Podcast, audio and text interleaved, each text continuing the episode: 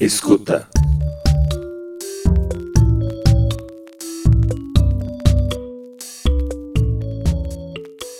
Olá, sejam bem-vindos a mais um episódio do Escuta, o podcast do Leia. Vou chamar meu parceiro aqui para a gente dar início ao nosso segundo programa. E aí, Bernardo, já tá na escuta? Ei, Laura, tô aqui de casa pronto para mais uma. A gente ficou super feliz com a recepção do nosso programa de estreia, né, Bernardo? Diz que teve gente até da Alemanha e dos Estados Unidos ouvindo a gente. Que privilégio! Foi muito bom poder falar sobre o direito à comunicação por meio da experiência prática das nossas entrevistadas. Também foi legal demais poder apresentar o Leia para todo mundo que estava ouvindo a gente, contar um pouco da nossa história e tudo mais. Foi muito massa mesmo, Laura. E quem tiver perdido, pode ouvir com calma depois. Pode também acessar nossa plataforma www.leia.org.br. Dando uma passeada por lá, já vai conseguir entender um pouco de todo o nosso trabalho com a comunicação ambiental. E por falar em meio ambiente, vamos contar sobre o nosso tema da vez, né? Hoje a gente vai trazer um assunto super importante: a situação dos catadores e catadoras de materiais recicláveis nesse período tão delicado de isolamento social e de suspensão da coleta seletiva na maioria das cidades, né? Com um recorte na cidade de Belo Horizonte, a gente foi atrás desses profissionais para conhecer o universo dos catadores, entender a forma como a pandemia afetou o cotidiano desses trabalhadores e por que, que eles são tão importantes. O Escuta foi ouvir dois convidados muito especiais, que também nos ajudaram a relembrar o quanto é essencial que eu e você aí que está escutando a gente, e o Bernardo e todo mundo, que a gente se envolva na busca por um mundo com menos lixo. Vamos lá? Então solta a vinheta. Conheça. Sabe aquele papel de bala que amassamos e jogamos fora sem nem pensar? E o copo de plástico do liquidificador quebrado que vai para o lixo, misturado com restos de comida, com garrafas, embalagens de alimentos? É, Bernardo, não tá fácil não. No churrasco do fim de semana ainda tem sempre aquele tio que usa a lata de cerveja ou a long neck para colocar o chiclete mastigado, a guimba de cigarro, o caroço de azeitona. Quem acha que a única responsabilidade do cidadão com o lixo é fechar o saco e colocar na calçada, tá muito enganado. Essa cultura deveria ter sido abandonada desde 2010, quando foi aprovada a Política Nacional de Resíduos Sólidos. Pois é, Laura. Desde que a lei foi aprovada, nós, cidadãos, passamos a ter responsabilidade compartilhada na gestão do lixo. É lei, temos que cumprir. Mas qual é a nossa parte? De acordo com o artigo 30 da Lei da Política Nacional de Resíduos Sólidos, cabe ao cidadão fazer a separação e o acondicionamento adequados dos resíduos de seu domicílio, e assim permitir que esses materiais sejam reutilizados. Ao poder público, ficou a obrigação de dar tratamento e disposição final adequados aos rejeitos que não podem ser reciclados. E para o setor privado, a regra é clara: as empresas são obrigadas a estruturar circuitos de logística reversa. O que isso significa, Laura? Significa que as empresas têm que coletar e restituir para a destinação correta aquele material que não pode sequer ser misturado ao resíduo comum. Por exemplo, embalagem de agrotóxicos, pilhas e baterias, pneus, óleos lubrificantes, lâmpadas, produtos eletrônicos e seus componentes, entre outros. Isso vale para os fabricantes, importadores, distribuidores e comerciantes. É obrigação, é lei e é para cumprir. Mas não basta cobrar dos outros se a gente mesmo não faz o dever de casa. Como saber diferenciar o que é aproveitável daquilo que deve ser descartado? Como fazer a separação corretamente e não pôr a perder o esforço feito de boa vontade? Porque se misturou embalagens e papéis junto com o lixo da cozinha e do banheiro, acabou. Não serve para reciclagem e vai parar nos aterros e lixões. E onde entra o catador nessa história? Escuta aí. Monitore. Cada brasileiro gera cerca de um quilo de lixo por dia, Segundo os dados disponíveis mais recentes, 91% da população tem acesso ao serviço de coleta domiciliar indiferenciada, ou seja, de lixo misturado recolhido na porta de casa. Só 4% dos resíduos coletados são disponibilizados de maneira adequada para reciclagem, e isso é uma tristeza. Pois é, pessoal. Esses números só não são ainda piores devido à ação dos catadores e catadoras de materiais recicláveis, sejam os organizados em cooperativas e associações, sejam os informais. Segundo dados do Compromisso Empresarial pela Reciclagem, nada menos que 90% de todo o material reciclável que chega à indústria vem pelas mãos dos catadores. A atuação deles é crucial para mitigar os impactos do lixo produzido diariamente nos grandes centros urbanos. A catação protege do descarte inadequado no meio ambiente e poupa os recursos naturais. E o principal, gera renda, dignidade e reconhecimento para centenas de milhares de pessoas. 800 mil pessoas vivem da catação no Brasil, dos quais cerca de 30% estão organizados em cooperativas e associações. Pois é, Bernardo, a vida desses trabalhadores, que nunca foi fácil, ficou bem mais complicada com a pandemia, porque com ela vieram as recomendações da Organização Mundial de Saúde. Para proteger a população e evitar um colapso no sistema público de saúde, uma série de medidas de isolamento e distanciamento social tiveram que ser adotadas. Seguindo a orientação do Ministério da Saúde, centenas de prefeituras em todo o Brasil suspenderam o serviço de coleta seletiva como medida de precaução contra a Covid-19. Afinal, embalagens de materiais como plástico e papelão são meios de propagação do novo coronavírus. A Prefeitura de Belo Horizonte, por exemplo, suspendeu a coleta seletiva no dia 23 de março de 2020. O recolhimento porta a porta e a entrega voluntária dos materiais nos pontos de apoio foram interrompidos. Para você ter uma ideia, antes da Covid-19, BH coletava diariamente 2.100 toneladas de resíduos sólidos urbanos, que dá para encher 300 caminhões de lixo todo dia.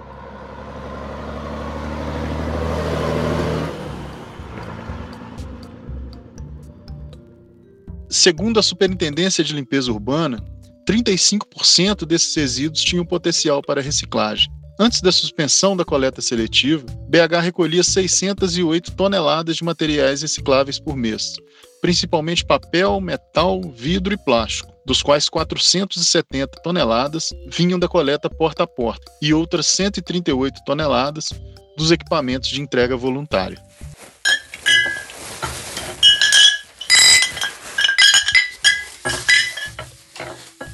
É muita coisa, né?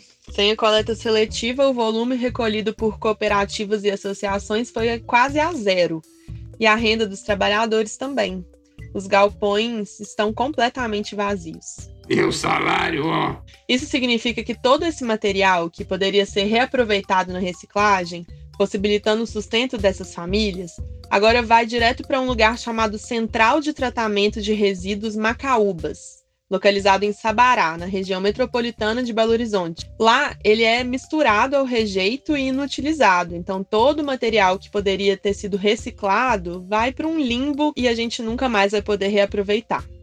Nós do Leia fomos ouvir especialistas e catadores para entender a situação vivida por essas pessoas e seus familiares nesse momento de pandemia. Como eles estão se virando para sobreviver? Qual a perspectiva dos catadores daqui por diante? A pandemia vai mudar a forma como lidamos com os nossos resíduos? E o catador informal? Como que está a vida dele? Cido Gonçalves é diretor de projetos do Instituto de Referência em Resíduos de Contagem, na Grande BH. Ele deu um depoimento para o jornalista Diogo de Castro, da nossa equipe aqui do Leia. O Cido trabalha no segmento há duas décadas e participou da criação de grande parte das políticas públicas ligada ao tema em Minas Gerais. Conta pra gente como que a pandemia atingiu o segmento, Cido, diz aí. As prefeituras, em geral, né, até por orientação do Ministério de Saúde, fizeram a suspensão do serviço de coleta seletiva, mas sem nenhum tempo de fazer qualquer trabalho de atendimento, de discussão e de organização dos segmentos para a constituição de uma alternativa. Então, os catadores assim como a maioria da população, foram pegos de surpresa né, e tiveram que erradicar o trabalho da catação, principalmente os organizados, da noite para o dia. A maioria foram portaria das prefeituras, tendo como orientação o Ministério da Saúde. Como o serviço é de gestão dentro desse tripé aí do Pacto Federativo, isso cabe aos municípios. Então, com a orientação do Ministério é, é da Saúde, a, os municípios criaram portaria e, dentre os serviços que foram suspensos, O da coleta seletiva, não da coleta convencional, também foi um dos serviços que foram suspensos. E os catadores foram pegos assim de surpresa, tiveram que paralisar suas atividades. Aonde eles tinham já uma parceria mais efetiva com as prefeituras, no caso aqui de Contagem, por exemplo, houve toda uma solicitação por parte da prefeitura que o nosso instituto assegurasse o acompanhamento das organizações de catadores, dando a eles condições mínimas de sobrevivência. Nós fizemos aqui em Contagem, por exemplo, uma parceria com o projeto Transformar Contagem, que buscou instituir uma relação de parceria com o setor privado, com o setor empresarial, e nós conseguimos instituir um programa de assistência aos catadores por meio de cestas básicas, no primeiro momento. Tá. Em seguida, nós asseguramos o cadastramento de todos os catadores dentro desse programa emergencial do governo federal.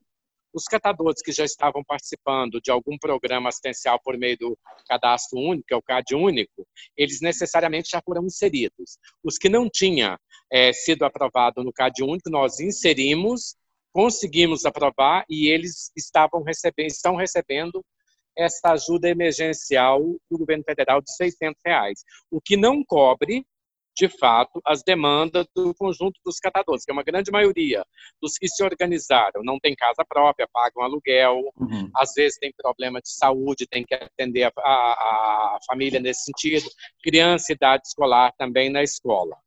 Então, quer dizer, isso remediou para não cair nessa situação de indigência, não é? Uhum. Agora, o que a gente observa no contexto da catação é que a grande maioria dos catadores do país e de Minas Gerais estão voltando quase que à condição de origem, né? que é quase que de, de indigência no contexto urbano. E isso eu acho que é grave, porque os catadores, nesses últimos anos, conseguiram se organizar, a sociedade começou a perceber a relevância da atuação deles, tinha uma parceria é, muito efetiva entre o gerador, que é o domicílio, a sociedade, e o catador, e isso promoveu a cidadania desse segmento. Então, é necessário que, nesse momento, a gente fique atento a essa realidade para evitar que haja um retrocesso nessa categoria, principalmente em relação àqueles que se organizaram porque nós temos ainda uma quantidade relevante de catadores que ainda continuam na situação de catação de rua. Isso a gente não tem nenhuma avaliação mais objetiva do que de fato está acontecendo. E dos catadores que continuam numa situação de informalidade, catando aí nos lixões que ainda tem no estado de Minas Gerais e no Brasil. Você percebeu que existem dois tipos de catadores, não é? Quem organizou-se em cooperativas e associações trabalha em condições adequadas e tem registro em carteira também recolhe impostos e tem custos fixos, como qualquer empresário. Os informais são geralmente aqueles que vivem como população de rua. Sabe aquele catador puxando um carrinho que todo mundo já viu pelas cidades? Muitas vezes eles preferem coletar por conta própria e vender para ferro-velhos e pequenos atravessadores. Se não bastassem as condições precárias de trabalho, eles se encontram duplamente vulneráveis nesse momento. Por um lado, estão fora da rede de assistência do poder público de outro, estão expostos à pandemia, uma vez que a maioria não tem informação nem equipamentos de proteção individual necessários. E para piorar, Bernardo, o Cido explicou para a gente que os preços dos materiais recicláveis desabaram com a pandemia.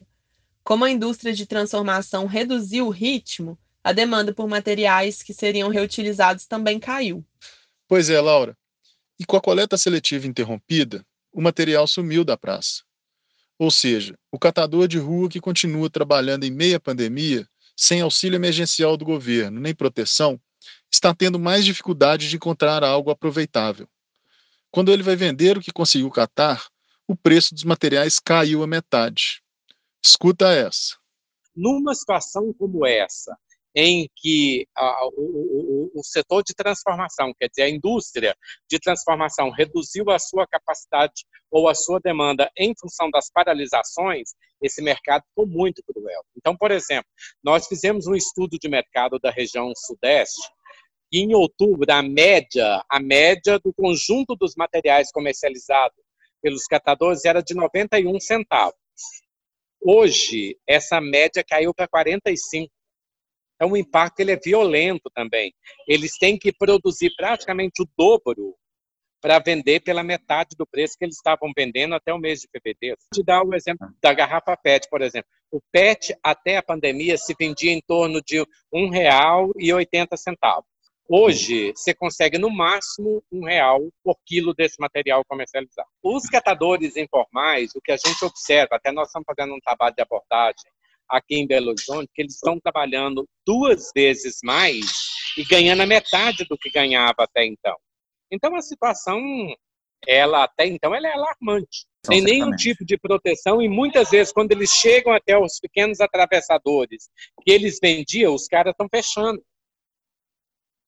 Eles estão fechando as portas. Parou de girar então, eles o têm mercado. que andar muito, eles têm que andar muito mais para vender uma quantidade muito maior de material por um preço 50% menor. E sabe o que é pior, gente? Em 2011 foi criado o programa Bolsa Reciclagem, regulamentado pelo governo de Minas Gerais em 2012. É uma política de Estado e não de governo, e prevê o pagamento de incentivo financeiro aos catadores pela prestação de serviços ambientais, conforme as diretrizes da Política Estadual de Resíduos Sólidos. O programa não só reconhece formalmente o catador como agente ambiental, como incentiva que os trabalhadores se organizem, pois só aqueles organizados em cooperativas e associações estão aptos a receber o auxílio. Isso incentiva a formalização do segmento, e isso é muito importante. É mesmo, Laura. Mas, infelizmente, o Bolsa Reciclagem, que poderia assegurar aos catadores uma renda básica nesse momento difícil, não tem sido pago. E já faz muito tempo que o governo não remunera os trabalhadores pelos serviços já prestados. Segundo as associações de catadores, o governo anterior, de Fernando Pimentel, do PT, ficou praticamente quatro anos sem remunerar o trabalho dos catadores. É lei, é direito, é obrigação do Estado. O governo atual tem quitados atrasados, mas segundo o Movimento Nacional dos Catadores de Materiais Recicláveis, o total dos benefícios devidos é de 6 milhões de reais. Seriam beneficiadas 3.220 famílias, distribuídas por 154 instituições. É, isso ia fazer muita diferença, né, Bernardo? E o Ministério Público de Minas Gerais oficiou ao governador Romeu Zema, do Partido Novo, solicitando que o Estado, que passa por uma grave crise financeira, utilize receitas provenientes de infrações ambientais para quitar as parcelas em aberto da Bolsa Reciclagem. A gente procurou o governo de Minas para saber quando que o Estado iria regularizar a situação. Mas acreditem, em pleno século XXI, o governo de Minas não respondeu à reportagem do Leia. Oi? E o direito à informação de interesse público, senhor governador Zema? Onde que fica? Escuta aí a bronca do Cido.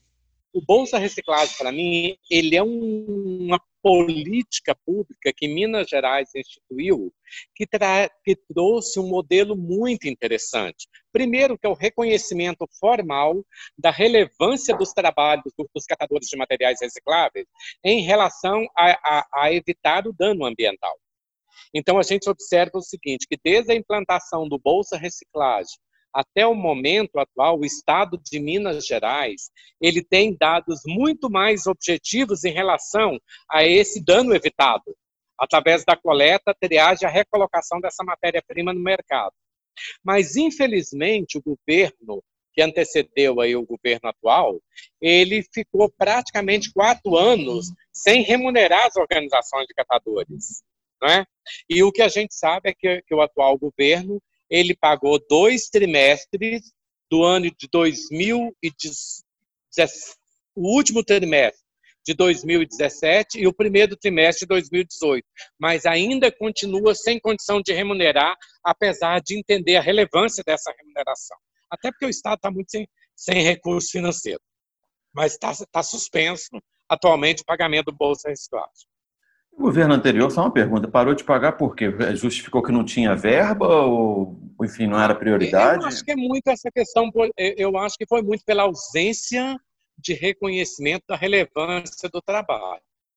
o que isso foi banido, porque o, o, Estado começou a perceber que a remuneração do Bolsa Reciclagem, além de criar um sistema de incentivo para os catadores organizados, ele acabou sendo um instrumento muito adequado para o governo avaliar a eficiência do serviço de coleta seletiva em relação a evitar dano ambiental. Uhum. E o atual governo ele retoma essa percepção e criou incentivo, mas atualmente falta recurso. Entendi. E voltou com incentivo, mas falta recurso para isso. Mas tem pelo menos uma promessa de assim que, enfim, de tem uma promessa, tá... inclusive, de é o atual governo, inclusive uhum. assumiu um compromisso com as organizações de catadores.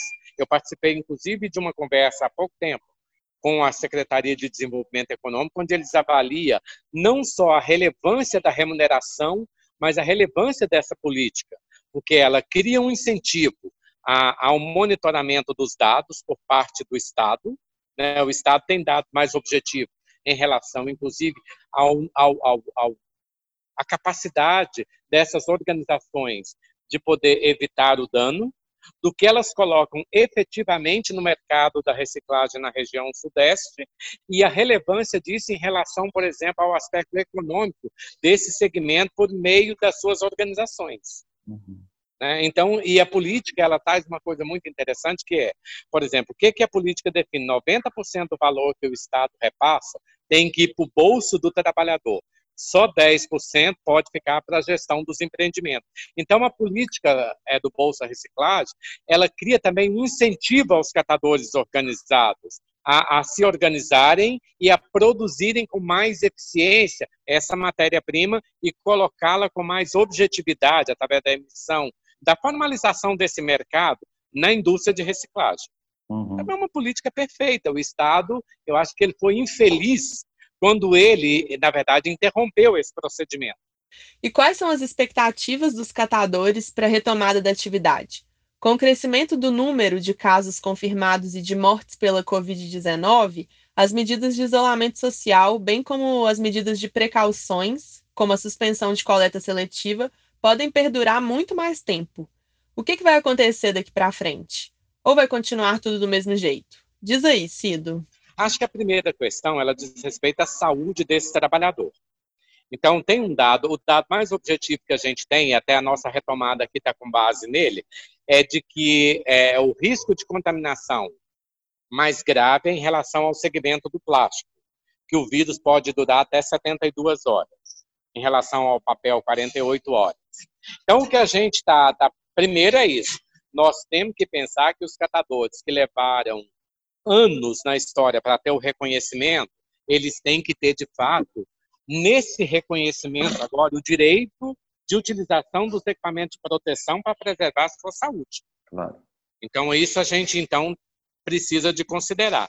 É preciso que os governos, primeiro, entendam a relevância de uma coleta seletiva, Segundo, que esses governos dê a esses trabalhadores condição de continuarem ou de retornarem às suas atividades, né, com a utilizar, utilizando os equipamentos de proteção individual para que tenha a sua vida e a sua saúde física preservada e que eles possam ter subsídios necessários dos governos municipais para assegurarem esse equilíbrio no retorno da atividade, porque alguns municípios já estão liberando para esse retorno. E aqui o modelo que nós estamos tentando para a contagem, agora hoje até estou aqui em função de uma reunião que a gente está fazendo com a equipe gestora do Serviço Municipal de Coleta Seletiva. Primeiro é, nós vamos fazer o sistema de, de coletar isso de maneira mecanizada, isso vai ficar descansando por 72 horas dentro dos galpões de catadores, após 72 horas a equipe de triadores vem para triar esse material com todos os equipamentos de proteção individual assegurando a eles, enfim, essa prevenção à, à saúde de cada um. Nós precisamos de entender o seguinte: nenhum trabalhador quer permanecer assistido pelo Estado brasileiro ou pela sociedade. A dignidade nossa só vem quando a gente tem a oportunidade de exercer uma profissão e dela a gente tem a nossa remuneração. Então, acho que o primeiro passo é a gente pensar isso. Como é que eu posso assegurar o retorno desses trabalhadores, assumindo um compromisso de, a partir do meu domicílio, preservar a saúde desse trabalhador? Acho que a primeira questão é separar os materiais recicláveis dos equipamentos que nós utilizamos de prevenção ao vírus. Nem de longe eu posso colocar uma máscara, por exemplo, misturada aos materiais recicláveis. Eu acho que primeiro é essa consciência que nós precisamos de ter né? Separar os o seco do molhado, com o cuidado de não deixar nada de contaminante fazer parte dessa minha separação, a não ser o risco já evidenciado pela forma em que eu manuseio isso dentro do meu domicílio. Mas essa prevenção na ponta o catador vai fazer, ele vai descansar por 72 horas. Então eu diminuí o risco da contaminação no meu domicílio, no meu processo de separação. Segundo, é eu cobrar dos governos o retorno da coleta seletiva, dando a responsabilidade de cada ente envolvido. Cabe ao governo educar a sociedade para fazer a separação correta no seu domicílio, porque ele tem que ser responsabilizado pelo resíduo que ele gera, na quantidade que ele, ele gera. E o que, que ele precisa de fazer para isso? Apenas ter o cuidado de não tratar tudo como se fosse lixo. É separar o lixo daquilo que não é lixo e dispor corretamente para que o governo, através do serviço de limpeza urbana e através dos catadores, faça a retirada correta. E terceiro, eu acho que é isso, cobrar dos produtores de embalagem que nos acordos setoriais assegure o direito dos catadores que dão o destino correto a todas as embalagens recicladas recicláveis é, geradas nesse país. Portanto, quem gera ela tem que também ser responsabilizado nesse sentido. Como a lei manda, né? A lei manda fazer isso. Como a lei manda. Eu acho que é fazer valer agora a responsabilidade compartilhada. Mas é cada segmento assumindo o seu papel nessa história. Não adianta o setor privado continuar produzindo embalagem, exigindo que as prefeituras façam a coleta disso com os catadores, sem que eles assumam nenhum ônus por isso. Então, esse cuidado precisa de se ter.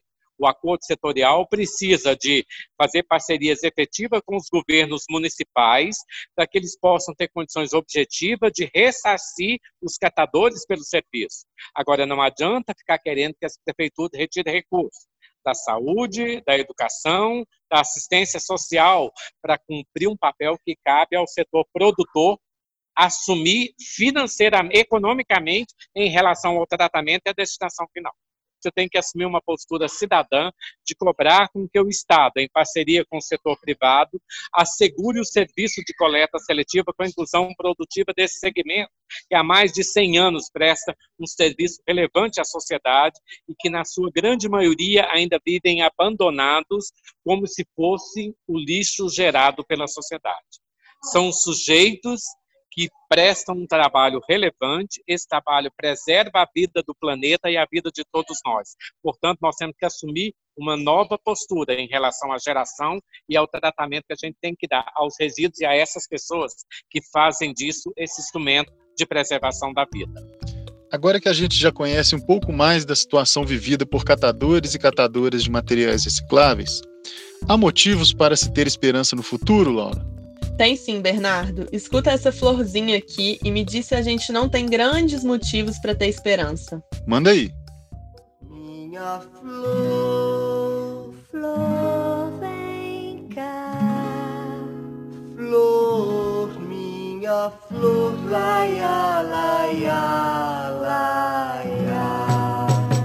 Flor, minha flor.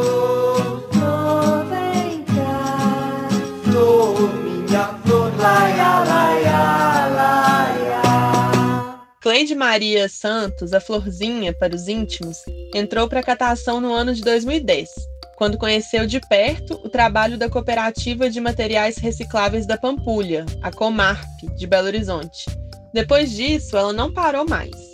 Hoje, a Florzinha integra também a Cooperativa Central Rede Solidária dos Trabalhadores de Materiais Recicláveis de Minas, a Rede Sol, e também o Grupo Lixo Zero BH, que faz um trabalho em Belo Horizonte, mas a Rede Lixo Zero ela atua no Brasil inteiro e tem é, um trabalho super interessante de se conhecer. Eu bati um papo com ela sobre a vida na catação, sustentabilidade e pandemia, mas também sobre o futuro. Quer saber o que, que move essas pessoas? Escuta aí.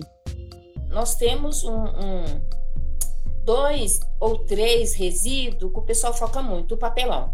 O papelão a gente precisa da árvore, né, para fazer o papel. O PET, o plástico, ou seria o petróleo, e o alumínio, a bauxita. Então a gente se tira ali né, para uma tonelada de papelão, são 20 árvores que são cortadas, e quando a gente consegue voltar isso para a indústria, são 20 árvores que deixam de ser cortada. E para a gente ter uma árvore no tamanho adulto, são muitos anos. Então, imagina assim, se eu consigo voltar sempre, né, se cada estado, se cada cidade, né, se apoiasse dentro dessa lógica, a gente ia evitar de cortar muitas árvores, a gente ia economizar água e energia e evitar de estar tá gerando gás carbono na natureza.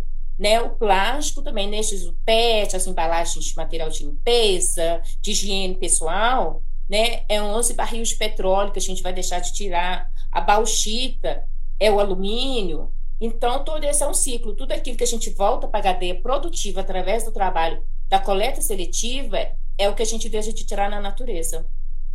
Uhum. Então, realmente é o ciclo que a gente chama da sustentabilidade. Uhum. É, Florzinha, e como é que tá a situação de vocês todos nesse momento tão delicado, né, que a gente está vivendo, de pandemia, quarentena, coronavírus? Como que como que tá? Como que vocês estão lidando com isso?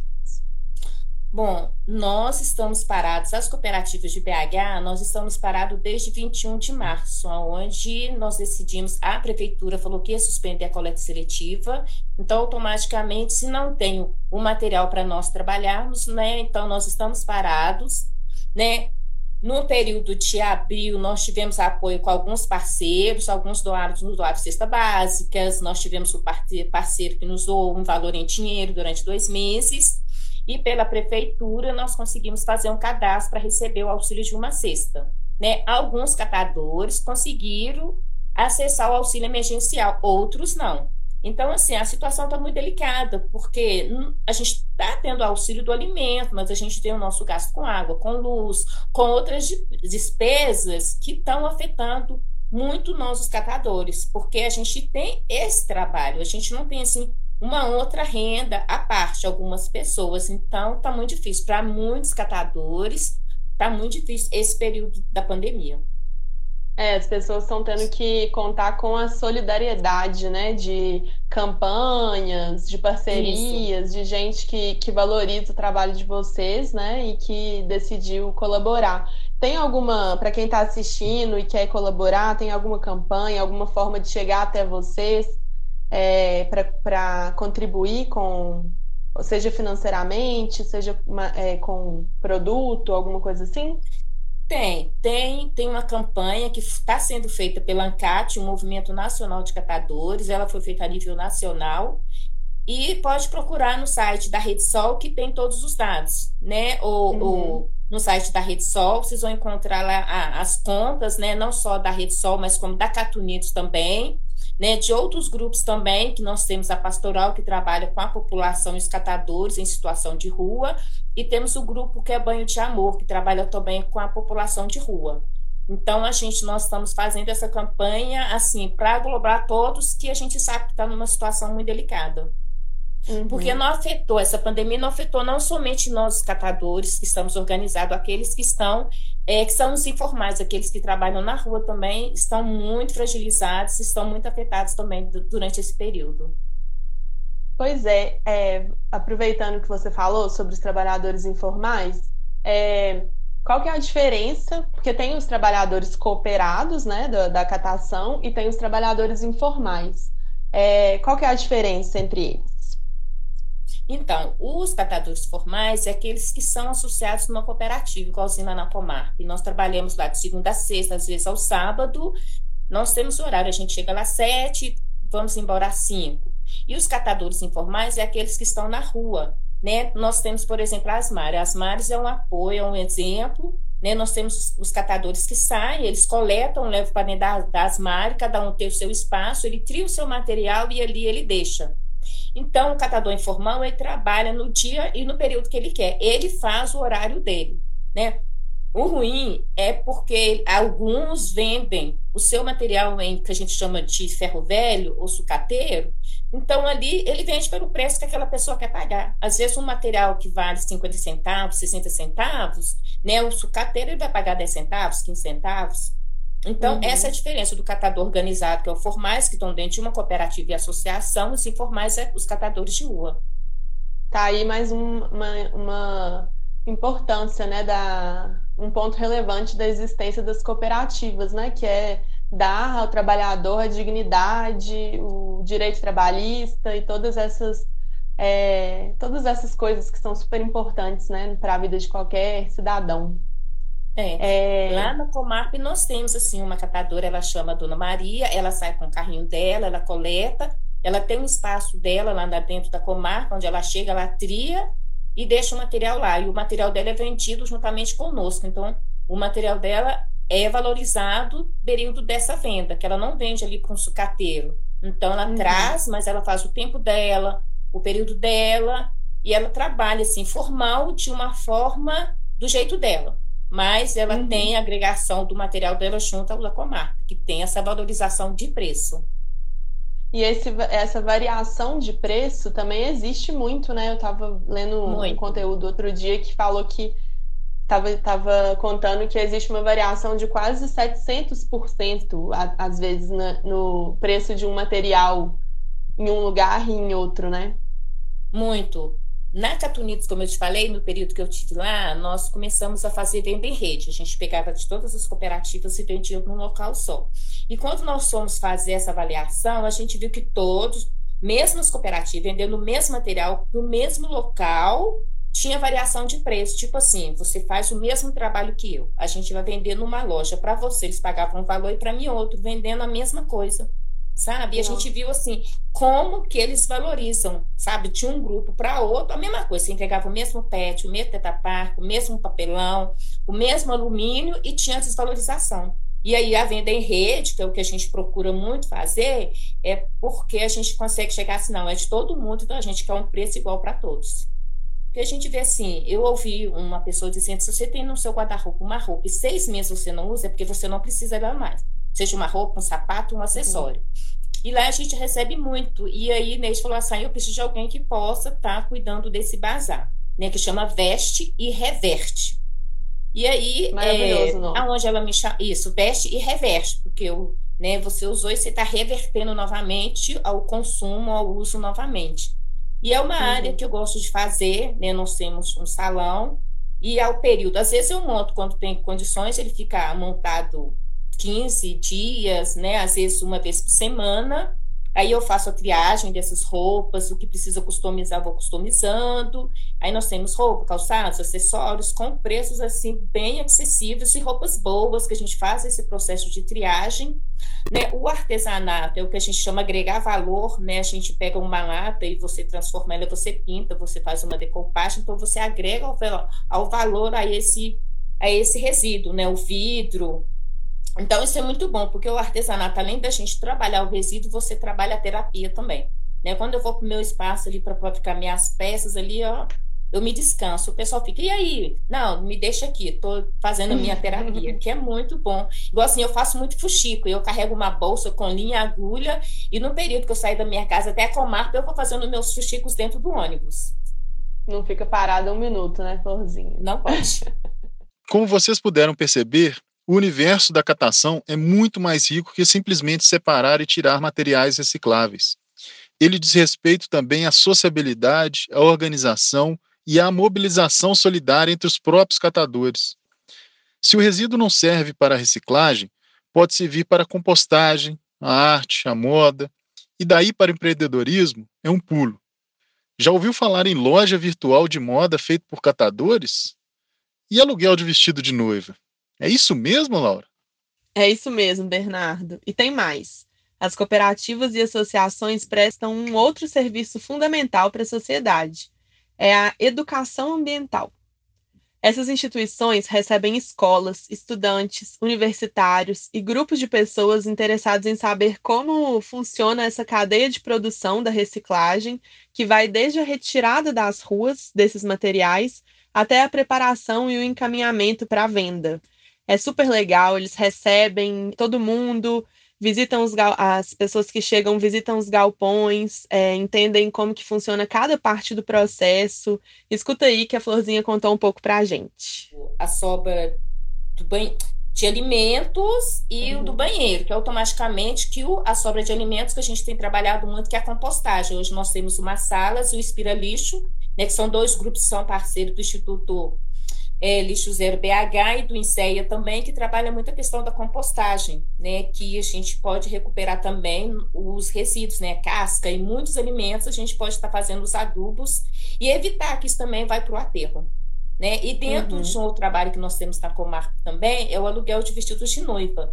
Né? Nós recebemos, que parceria tinha uma agência lá de Ouro Preto, muitos vestidos de noiva. E temos terno, roupa de dama, que é um trabalho social que nós temos também. Às vezes tem uma moça que quer casar, tem um desejo, a vontade de casar com um vestido de noiva, mas não consegue numa loja convencional. Então lá ela pode adquirir o seu vestido com preço bem acessível do mercado. É, eu achei isso super legal que você me contou que uma, acho que uma loja de ouro preto, né? Que, isso, é uma agência. cede, cede, como é que chama? Uhum. O A nome loja? dela eu não sei, mas ah, lá tá. em Ouro Preto, por ser pequeno, Aí ela alugou o vestido quatro vezes, a quinta noiva já não quer usar. Então, alguns anos atrás, ela chegou a, a destruir esses vestidos. Ela falou, gente, não dá para fazer isso. E ela foi para a internet, eu não sei como ela achou o telefone da Comarp e, e linkou essa parceria conosco. Então, ela mesmo faz lá a, a sua a sua avaliação, a sua triagem e manda entregar lá na Comarp as doações dos vestidos e Muito acessórios boa essa também. ideia. Que aí vai servir para outra pessoa casar lindamente e ainda uhum. rever, é, reverte para vocês um dinheiro, né? Para a cooperativa. Isso, e a gente está logo fazendo a nossa loja virtual. Nós estamos com parceria com uma maquiadora, já temos um fotógrafo, já temos algumas moças, né, as voluntárias, e a gente logo está lançando a nossa loja virtual também dos vestidos de noiva. Legal, quando estiver pronta, você pode mandar para a gente divulgar para vocês. Tá, e quando vocês recebem gente no, na cooperativa, no galpão, é, escolas, empresas, como é que funciona isso? É, porque aí é uma outra vertente, né? Uma outra, é um, um, outro ponto que vocês trabalham, que é o da educação ambiental, super importante, né? Que a gente lá no Leia também tenta bater muito nessa tecla. É, como é que é a visita? Bom, as pessoas procuram, né, ou ligam, ou ligam para a prefeitura, ou vai pelo site e ligam. Ah, eu tenho uma escola, gostaria de levar meus alunos, e aí a gente agenda o horário, né, que pode a empresa ou os alunos, a gente recebe lá, recebemos uma passada Santo Agostinho, Mildinho, é, alunos da UFMG, e aí a gente marca e agenda o horário e o dia para poder estar tá recebendo essas pessoas lá no galpão, e a gente mostra todo o processo, onde fica o material, né, lá nós trabalhamos com o processo da esteira, Antônio Carlos, então eles veem como é que a, o material passa na esteira, Aí tem as meninas que fazem a separação. Depois da separação, o material ele é pesado e depois vai para a prensa, onde é prensado e depois vai para o estoque, esperando uhum. ser comercializado. Se você ainda tem dúvidas de como separar o material reciclável do rejeito descartável, nada melhor que ouvir de uma profissional algumas dicas de como separar os resíduos sem sacrifício e também a forma correta de higienizá-los e armazená-los até a passagem da coleta seletiva. Dicas de como fazer bem feito a separação do lixo. Conta pra gente como que cada um pode fazer a sua lição de casa e cumprir seu papel de cidadão na transformação dessa realidade hoje ainda tão distante do ideal. Antes tinha aquele processo das cinco cores, mas ah, no decorrer do tempo, a prefeitura e a gestão viu que isso estava ficando muito conflitoso. Então, dentro de casa, igual aqui na minha casa, logo abaixo da minha janela da minha cozinha, eu coloquei uma caixa de papelão e tudo que vai esvaziando, eu vou jogando lá e depois eu coloco num bag onde uma cooperativa aqui perto vem em busca. Aqui no meu bairro não tem, aqui em Neves não tem coleta seletiva ainda. E aí eu esvaziei uma caixinha de leite. Em vez de eu abrir a torneira, se foi no café da manhã, eu corto ele e coloco dentro da pia. Durante eu estar lavando os utensílios que eu usei no meu café da manhã, eu já estou lavando aquela caixinha de leite. Deixo escorrer, ponho dentro do saco ou da caixa. Né, uma lata de embutidos, né, vamos dizer um extrato de tomate. Aí também você põe lá dentro da pia, conforme você lava os seus utensílios, escorreu, põe lá dentro. Os frascos de limpeza não precisa, de higiene pessoal não precisa mais. O que a gente pede são os frascos né, de derivados de leite e os embutidos. Né? Igual assim, você uhum. abriu uma lata de sardinha, põe dentro de um saco vazio, ou seja, de arroz e açúcar e amarra, porque fica aquela sobra de óleo também, para evitar contaminar. Se você coloca uma revista ou um caderno, de contaminar esse papel.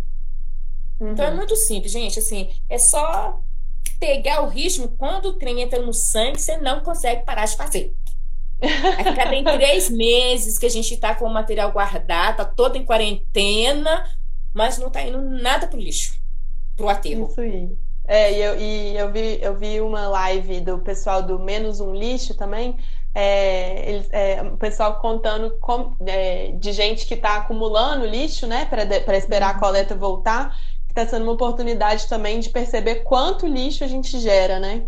Nossa. Que é muito. E que muito. tem só aumentado a nossa produção. É, e nesse período tem aumentado muito, né? Porque assim, tá, muita gente está dentro de casa, tá todo mundo dentro de casa e fica nessa ansiedade, automaticamente estão comendo mais, entra a questão agora do frio, então a gente acaba consumindo mais. Então, assim, para quem tem espaço, a gente tem pedido mesmo que tenha um pouco de paciência, né? Que guarde o seu resíduo né, que quando voltar a coleta seletiva, isso vai fazer muita diferença tanto para nós, os catadores, e também pelo meio ambiente, porque a geração, o que a gente está consumindo e o que empresas, empresas, indústria estão tentando colocar no mercado, gente, assim, a nossa natureza está sendo assim, sugada o que tem e o que não pode. Né? Sim. E, Florzinha, você sente que as pessoas estão educadas ou isso é uma é bobagem, ainda não está no, no, no nosso, na nossa consciência?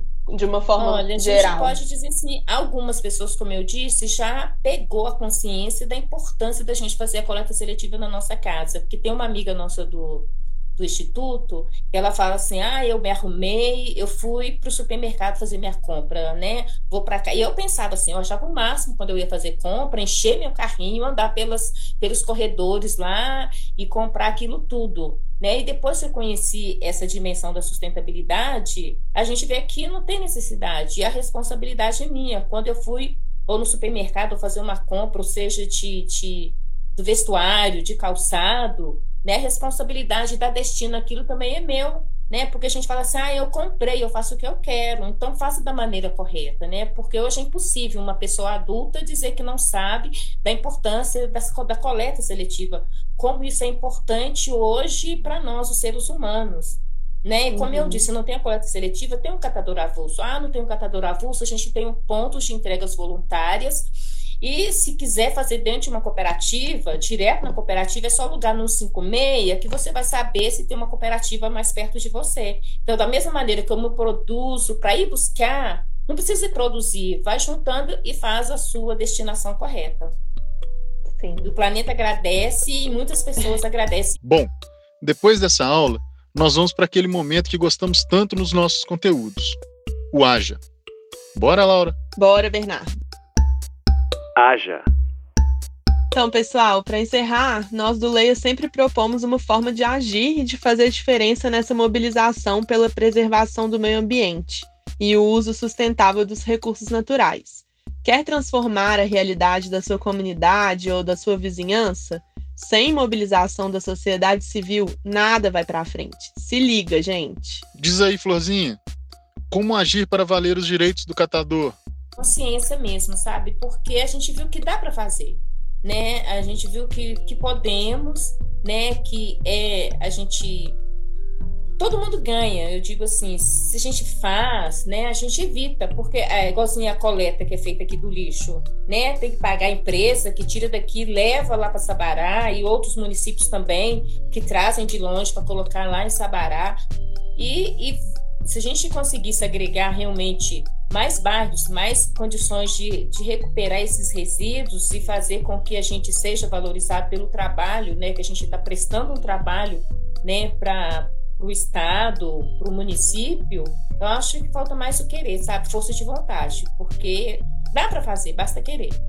Né? Uhum. E a gente vê um trabalho que foi feito no Carnaval, Né? Esse ano a gente teve a oportunidade de ampliar muito a coleta seletiva. A gente viu uma, um montante de resíduo que deixou ir para o aterro, né? com o trabalho que ampliou esse ano com os catadores no período do carnaval. Então a gente viu assim que foi algo que dá para fazer, basta querer juntar forças e fazer algo que vai beneficiar a todos. Começando dentro de cada lar, né, fazendo a coleta seletiva, separando seus resíduos e procure conhecer, como eu disse no ano passado, né, lá na Comarp a gente teve o encontro né, da Semana Lixo Zero e teve pessoas que saíram de lá impactadas, que a gente ouve falar, tem a cooperativa, mas quando você lá e você vê a dimensão do que é feito, você vê assim, poxa vida, eu posso fazer a diferença é, nessa questão, né, que a gente vê várias questões que a gente tem nas políticas públicas, nas políticas partidárias, né, e é uma questão tão simples. Então, o que eu peço, né, que a gente comece dentro da nossa casa,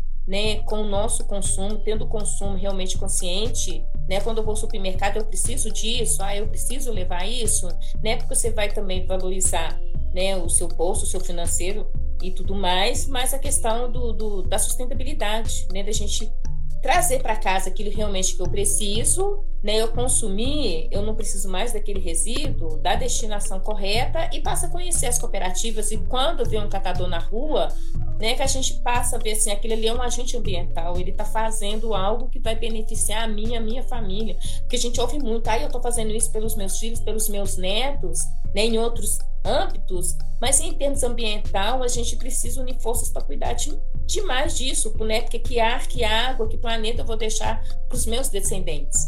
Né? E a gente uhum. precisa pensar nisso. Uma boa dica para quem quer se aprofundar mais nos assuntos que a gente falou aqui hoje sobre resíduos sólidos é ler nossas reportagens lá no, no blog do Leia.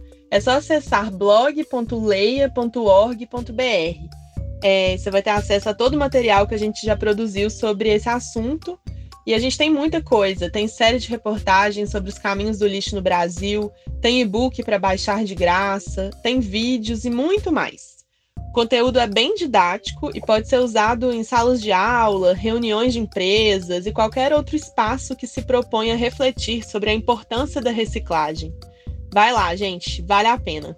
E se ainda querem saber mais sobre a situação ambiental de determinado município, acessem leia.org.br e conheçam nossa plataforma de dados ambientais georreferenciados. Saibam qual a classificação de risco das barragens de rejeito, os índices de qualidade da água, as estações de tratamento de esgoto, os aterros sanitários, os focos de queimada, a média anual das temperaturas registradas e muito mais. O Leia também monitora em tempo real a tramitação de mais de 200 projetos de leis ambientais da Assembleia Legislativa de Minas Gerais. Divididos em oito temas, vocês clicam e descobrem todas as proposições em andamento que podem influenciar as suas vidas, suas famílias e da comunidade. É isso aí, gente. Até a próxima. Conheça, monitore, haja. Tchau, Laura. Até, Bernardo. Até a próxima. Tchau, pessoal.